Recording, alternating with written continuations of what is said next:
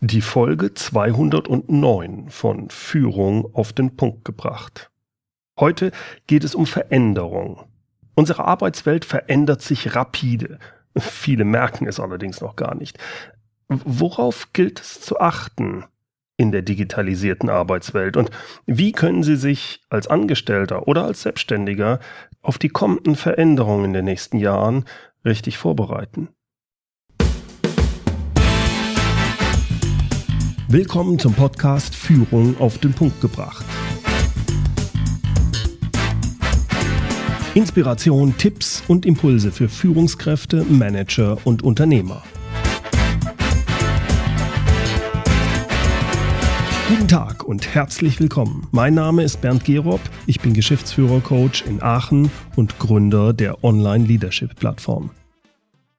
Vor kurzem hat mich Markus Klug für seinen hörenswerten Podcast Abenteuer Digitale Zukunft interviewt. Dort geht es zum einen um die Auswirkungen des digitalen Wandels auf Bildung und Arbeit. In der zweiten Staffel spricht Markus nun zum anderen mit Menschen, die verschiedene Wege gefunden haben, die Automatisierung und Digitalisierung für sich in ihrem beruflichen Umfeld geeignet zu nutzen. Ich freue mich sehr, dass Markus mich auch hierzu interviewt hat. Wir sprachen über die Herausforderungen und die Veränderungen, die sich in den nächsten Jahren in der Arbeitswelt ergeben und wie man als Angestellter wie auch als Selbstständiger damit positiv umgehen kann, wie man sich auch darauf vorbereiten kann. Das Gespräch geht über 40 Minuten. Hier in meinem Podcast stelle ich Ihnen die ersten 20 Minuten vor. Das gesamte Interview, das finden Sie unter markusklug.de, Markus mit C, nicht mit K. Den Link auf das Interview finden Sie in den Shownotes oder aber Sie abonnieren direkt den Podcast Abenteuer Digitale Zukunft. Ich verspreche Ihnen, das lohnt sich. Hier also jetzt der Ausschnitt aus meinem Gespräch mit Markus Klug. Bernd, in deinem Podcast Führung auf den Punkt gebracht hast du dich 2017 auch stark mit dem Thema Digitalisierung auseinandergesetzt. Dabei schreibst du in deinem Jahresrückblick, je mehr ich mich mit dem Thema Digitalisierung beschäftige, desto mehr fällt mir auf, wie wenig das Gros der Menschen in Deutschland auf die kommenden Veränderungen vorbereitet ist. Wieso ist das deiner Meinung nach so? Ich bekomme das immer mehr mit, dass die meisten Menschen das irgendwie verdrängen, ist mein Eindruck. Das heißt, mich trifft das nicht. Äh, ja, ja, das wird alles schon nicht so schlimm. Vor allem unter dem Hinblick ja auch, dass es gerade hier in Deutschland unserer Wirtschaft momentan richtig gut geht. Es brummt überall, wird das unter den Teppich gepackt. Da wir es ja mit einem Großteil der Leute mit Angestellten zu tun haben, da ist nicht bei allen, aber bei vielen der Mindset, naja, wenn da wirklich sowas ist, der Staat, mein Unternehmen, die Politiker, die werden das dann schon richten. Ich selbst muss nichts tun. Und das halte ich für gefährlich.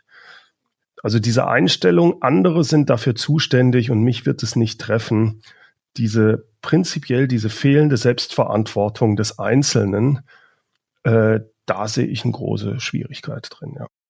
Worin bestehen denn für dich die Veränderungen im Wesentlichen? Also was würdest du sagen, kommt da auf uns zu? Gibt es da bestimmte Schwerpunkte, woran du die Veränderung festmachst? Wenn wir das richtig beobachten, können wir schon jetzt erkennen, dass immer mehr standardisierte Abläufe automatisiert werden.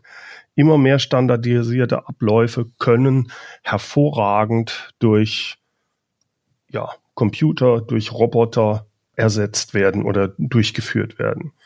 Und das trifft halt auch Bereiche, von denen wir heute noch gar nicht denken, dass das dort passen würde. Also es geht nicht nur um diese einfachen Tätigkeiten wie in der Produktion oder in der Logistik. Klar, alle denken, okay, das autonome Fahren, LKWs und so weiter, auch diese Geschichten jetzt, Uber, äh, das ist doch gar nicht das Problem. Das Problem ist, dass man nachher automatische Autos haben wird. Aber auch das, das können sich die Leute ja noch vorstellen. Was aber viel schwieriger werden wird, ist, dass es auch in ganz anderen Bereichen passieren wird, wie bei den Ärzten, Rechtsanwälten, Controller. Alles Bereiche, wo es standardisierte Vorgänge gibt, wo wir bisher noch halt eine Abteilung haben mit zehn Leuten und acht Leute machen standardisierte Vorgänge. All das lässt sich automatisieren und wird automatisiert werden über kurz oder lang. Das ist genau die Frage, wie schnell passiert das? Jetzt sind wir wieder vorne bei den Sachen, was denken die Menschen? Denken, ja, das passiert in 30 Jahren, aber doch nicht für mich. Und das, glaube ich, ist nicht der Fall. Und speziell dann, wenn es unserer Wirtschaft mal wieder nicht so gut geht, was ja immer passiert. Wir sind da immer, das sind ja immer so Höhen und Tiefen. Dann wird extrem auf Effizienz geschaut und dann wird automatisiert. Und dann trifft es auch Ärzte, Rechtsanwälte, Controller und was weiß ich nicht alles, weil da dann nur noch die Spezialisten gebraucht werden. Also die Leute, die wirklich die Experten, die sich mit dem Einzelfall beschäftigen können, die kreativ sind, ähm, die Sachen machen, die nachher ein Roboter oder ein Computer nicht mehr machen kann. Äh, das ist die eine Geschichte, die ich da sehe. Es ist ja auch nachvollziehbar. Der Lars Vollmer hat das sehr schön in so einem Spruch gebracht. Verändern ist toll, verändert werden ist furchtbar. Das heißt, wenn ich passiv bin, wenn ich das, äh, ich will mich ja eigentlich nicht verändern und die, meine Einstellung ist, ja, das wird nicht so schlimm und andere sind zuständig und dann passiert was, dann ist das wirklich furchtbar für die Menschen. Das heißt, hier plädiere ich dafür, sich wirklich aktiv damit zu beschäftigen und zu sagen, es ist meine Selbstverantwortung, eigenständig zu werden und mich darauf vorzubereiten. Und es ist ja auch nicht, äh, ich habe ja jetzt ein negatives Bild gemalt. Das positive Bild ist, es entstehen ja ganz neue Berufe und Tätigkeiten. Und das Interessante dabei ist, auch wieder für die einen ängstlich belastet, für die anderen ist es eine Riesenherausforderung, die Spaß macht. Es gibt gar keine Ausbildung dafür bisher.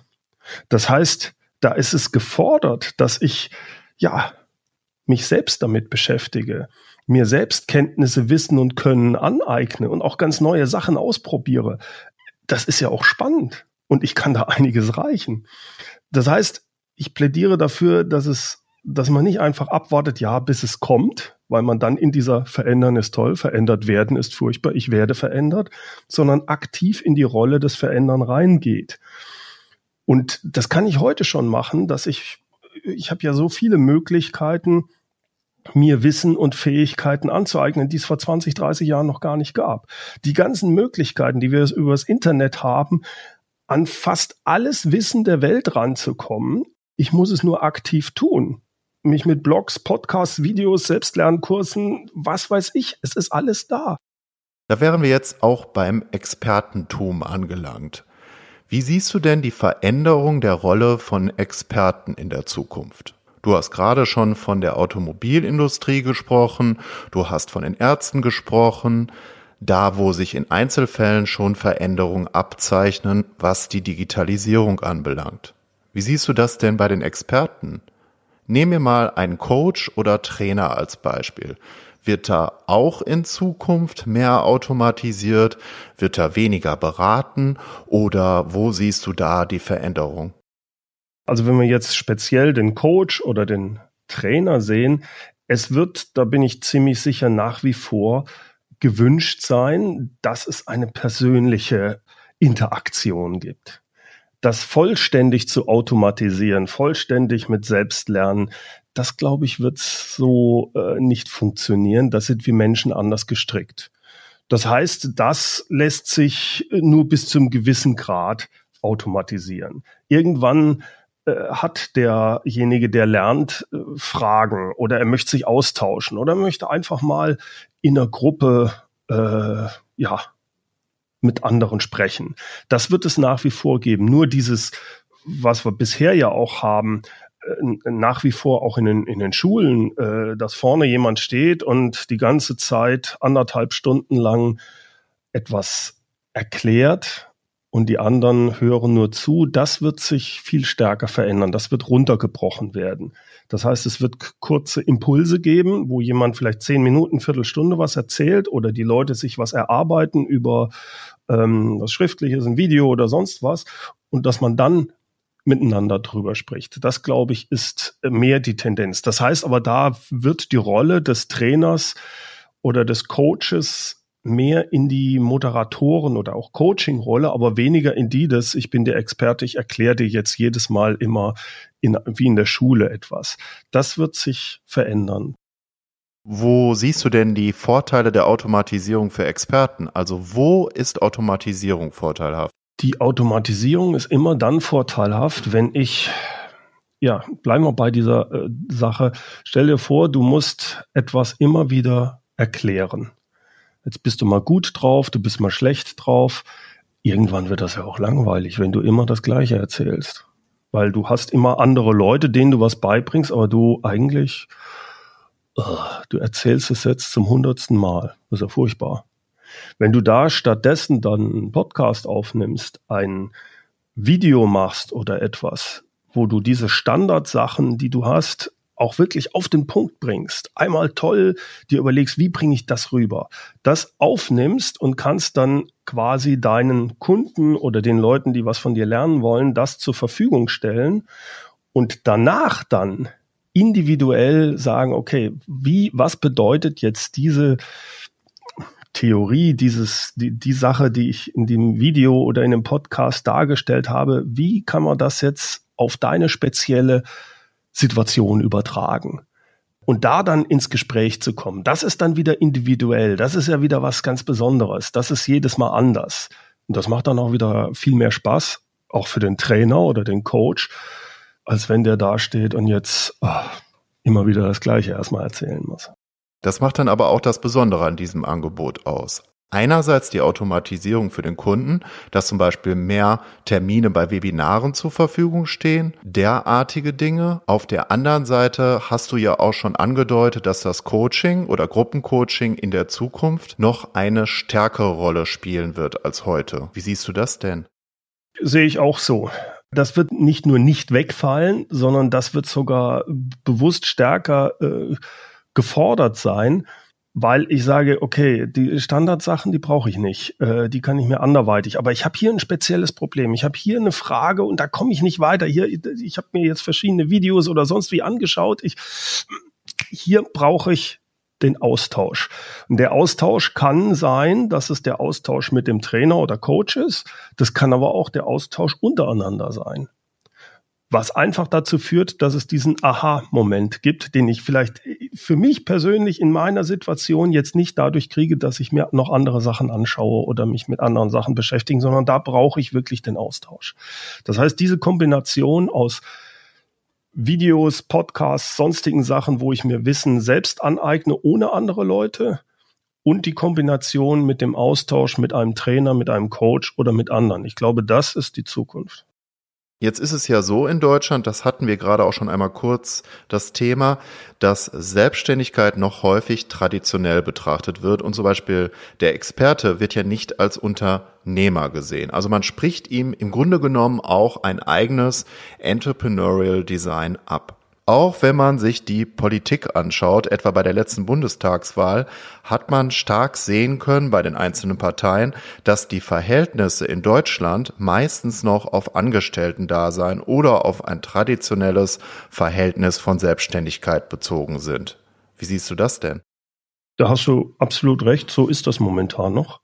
Das ist auch fatal und es ist meiner Ansicht nach extrem hier in Deutschland. In anderen Ländern ist das anders. Er hängt natürlich auch damit zusammen, dass wir in der Vergangenheit damit hervorragend gelaufen sind. Und auch momentan, das ist das, was ich anfangs sagte, läuft's ja noch super. Das ist ja genau die Gefahr. Wenn du also heute, die, die, die meisten Glaubenssätze der Menschen sind ja, also Selbstständigkeit, egal ob als Solopreneur oder als Unternehmer jetzt mit Mitarbeitern, oh, oh, tu das nicht, das ist sehr risikobehaftet.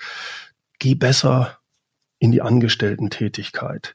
Das ist viel sicherer, was natürlich meiner Ansicht nach langfristig gesehen vollkommener Quatsch ist.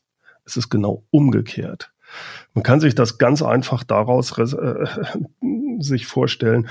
Okay, früher war das so. Dann warst du beim großen Daimler oder bei VW und da warst du sicher. Da hast du, da ist nichts passiert die nächsten 40, 50 Jahre, wenn du das nicht willst. Da hast du deinen sicheren Job gehabt. Wir sehen mit der ganzen Veränderung, das wird nicht mehr der Fall sein. Das heißt, es ist nicht sicher. Die Angestellten-Tätigkeit. Und zwar je länger du irgendwo in einem Bereich bist, wenn du 20 Jahre beim gleichen Laden gewesen bist, umso schwieriger fällt es dir ja, dann irgendwo anders äh, was zu machen und dich zu verändern. Das heißt, momentan kippt genau diese Sache, aber die Leute sind alle noch in diesem alten Glaubenssätzen verankert durch ihre durch die Familie, durch auch durch die Berufe. Ich meine, wenn ich in die wenn ich in die Hochschule gehe, wenn ich in ein Studium mache oder auch in der Schule, ich hab's ja auch nur mit Leuten zu tun in der Regel, die selbst Angestellte sind es, es gibt ja nur ganz, ganz wenige Unternehmer, mit denen ich überhaupt oder Solopreneure, mit denen ich mich austauschen kann, über, wo ich überhaupt was höre, wenn ich, wenn ich ganz normaler, als, als, als Schüler jetzt zum Beispiel ähm, oder als Student hochkomme. Das heißt, ich kriege eingeprägt, wie wichtig es ist, ein Angestelltenverhältnis anzustreben und es ist sicher. Auch die Politiker sind ja die größten Teil davon sind Angestellte. Das heißt, es ist verständlich, es ist auch günstiger für die meisten Politiker, denn als Solopreneur oder als Unternehmer mh, hm, bin ich viel eigenständiger. Ich will gar nicht, dass man mir so viel vorkaut, dass ich so viele Versicherungen habe und so weiter. Ich will ja selber aktiv sein, will mein Leben selber noch viel stärker in die Hand nehmen, im äh, ich will das jetzt nicht allen Angestellten absprechen, aber stärker jedenfalls ist der Unternehmer oder Solopreneur, dem ist viel wichtiger diese Unabhängigkeit. Das heißt, ich brauche keine Arbeitslosenversicherung. Das ist aber schlecht für die Politiker, weil damit können sie ja äh, Gutes tun für ihr Klientel. Also das, da sehe ich eine, einen Grund, warum das äh, so ist. Und dann ist auch immer noch dieser Glaubenssatz bei vielen, oh, wenn du dich selbstständig machst, das geht ja gar nicht. Du musst ja viel Geld investieren. Du musst bei der Bank einen Kredit aufnehmen oder du brauchst Venture-Kapital oder sowas. In manchen Bereichen ist das stimmig, aber das, du, du kannst heute viel besser noch als vor 20 Jahren übers Internet Sachen dir aufbauen, wo du ganz, ganz wenig Geld brauchst als Investition, wo du mit dem Rechner ein bisschen, äh, ein paar hundert Euro dir nebenher ein Geschäft aufbauen kannst. Das heißt, auch diese Kombination zwischen ich muss wählen, entweder bin ich selbstständig oder ich bin angestellt, das stimmt ja auch nicht mehr. Im Gegenteil, das heißt, ich kann mir eine gewisse Sicherheit kaufen, wenn ich nicht so extrem, wenn ich sage, das ist mir zu risikobehaftet, direkt in die Selbstständigkeit zu springen, ja, dann fange ich halt nebenher an.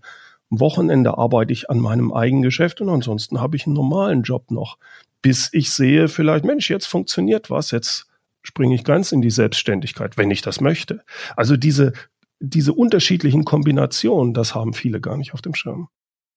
Was würdest du denn empfehlen, wenn jemand sich spezialisiert hat, beispielsweise als Angestellter? Denn im Grunde genommen gibt es ja auch sehr viele Angestellte, die eigentlich Experten in bestimmten Themen sind. Manche wissen das ja auch gar nicht unbedingt das ist auch noch einmal ein interessanter Punkt. Das heißt, eine Möglichkeit besteht darin, wenn man jetzt nicht in den Extremen denkt, sprich ich bin angestellt oder ich bin selbstständig, dass man erst einmal neben seiner Anstellung ein eigenes Online-Business als Experte aufbaut und dass man im nächsten Schritt auch eine finanzielle Rücklage bildet und wenn man dann merkt, dass das gut funktioniert, dann vielleicht vollständig in die Selbstständigkeit wechselt.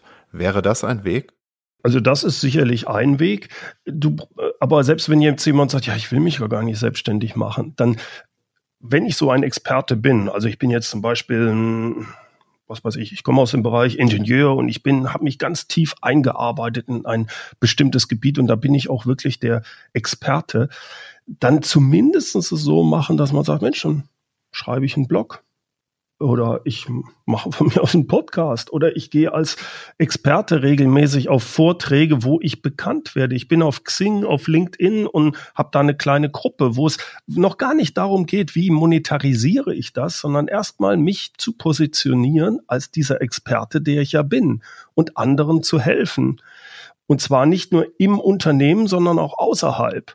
Allein das schon, dass man eine Sichtbarkeit als dieser Experte bekommt, ist schon der erste wichtige Schritt, um vielleicht später sowas zu machen. Vielleicht ist es dann auch noch so, dass man sagt, ja, eigentlich will ich mich gar nicht selbstständig machen. Ja gut, aber zumindestens baue ich mir so eine bessere Sichtbarkeit auf. Das heißt, wenn ich auch von meinem jetzigen Job ähm, mich da ähm, verändern möchte, habe ich eine viel bessere Möglichkeit, auch einen anderen Angestelltenjob zu bekommen, wenn ich mich aktiv außerhalb meines Unternehmens betätige und mein Wissen, sofern das jetzt nicht speziell unternehmensspezifisch ist, weitergebe.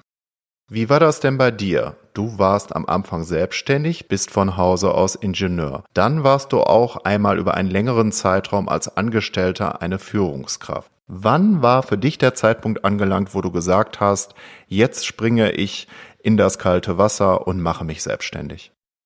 Ich hatte zuerst ein Startup, habe das fünf Jahre geführt, dann verkauft an einen großen ähm, Maschinenbauer und war dort dann im mittleren Management für neun Jahre. Und da ist genau diese Schwierigkeit, so die, die ersten sechs Jahre war toll, wurde extrem investiert. Das heißt, ich habe quasi mein Start-up innerhalb dieses Unternehmens weiter aufbauen können. Wir hatten zum Schluss 350 Mitarbeiter weltweit. Das war einfach sehr spannend. Nur irgendwann verändert sich die Strategie und ich habe da eine andere Sichtweise gehabt. Und das war für mich dann der Punkt, wo ich gesagt habe, gerade weil ich schon mal selbstständig war, ähm, in dieser Sandwich-Position habe ich keine Lust. Ich äh, will mir nichts sagen lassen. Also dieses Motiv Unabhängigkeit war sehr wichtig für mich und deswegen hatte ich dann irgendwann entschieden, so jetzt gehe ich raus. Jetzt äh, habe mich auch im, im Guten getrennt, war 2009 und habe mich dann als Führungstrainer selbstständig gemacht. Aber genau deswegen habe ich es vorhin gesagt, ich habe damals den Fehler gemacht, dass ich, ex das war natürlich ein sehr großes Unternehmen, ich habe sehr stark im Unternehmen mein Netzwerk gehabt und war dann überhaupt, hatte keine Sichtbarkeit, als ich mich selbstständig gemacht habe. Keiner kannte mich außerhalb äh, vielleicht meines Netzwerks, was ich aber hauptsächlich im Unternehmen hatte oder mit einigen wenigen Kunden. Ich hätte viel früher schon, selbst wenn ich das nicht machen wollte, ja, mich auch außerhalb des Unternehmens engagieren können. Das hatte ich nicht gemacht. Das hat erstmal dann zwei, drei Jahre gebraucht, bis ich mir überhaupt eine gewisse Sichtbarkeit erarbeiten konnte. Soweit der Ausschnitt meines Gesprächs mit Markus Klug. Auf seinem Podcast geht's weiter. Dort können Sie dann das gesamte 40-minütige Interview hören. Den Link hierzu finden Sie in den Show Notes oder aber Sie suchen einfach nach seinem hörenswerten Podcast Abenteuer digitale Zukunft in Google, iTunes oder wo auch immer Sie Podcasts hören. Den Link zu Markus Webseite und zum Podcast finden Sie wie immer in den Show Notes. Show Notes unter www.mehr-führen.de Schrägstrich Podcast 209 führen mit UE. Zum Schluss noch das passende Zitat. Es kommt heute vom letzten deutschen Kaiser, von Wilhelm II. Ich glaube an das Pferd. Das Automobil ist nur eine vorübergehende Erscheinung. Herzlichen Dank fürs Zuhören. Mein Name ist Bernd Gerob und ich freue mich, wenn Sie demnächst wieder reinhören, wenn es heißt Führung auf den Punkt gebracht. Inspiration, Tipps und Impulse für Führungskräfte, Manager und Unternehmer.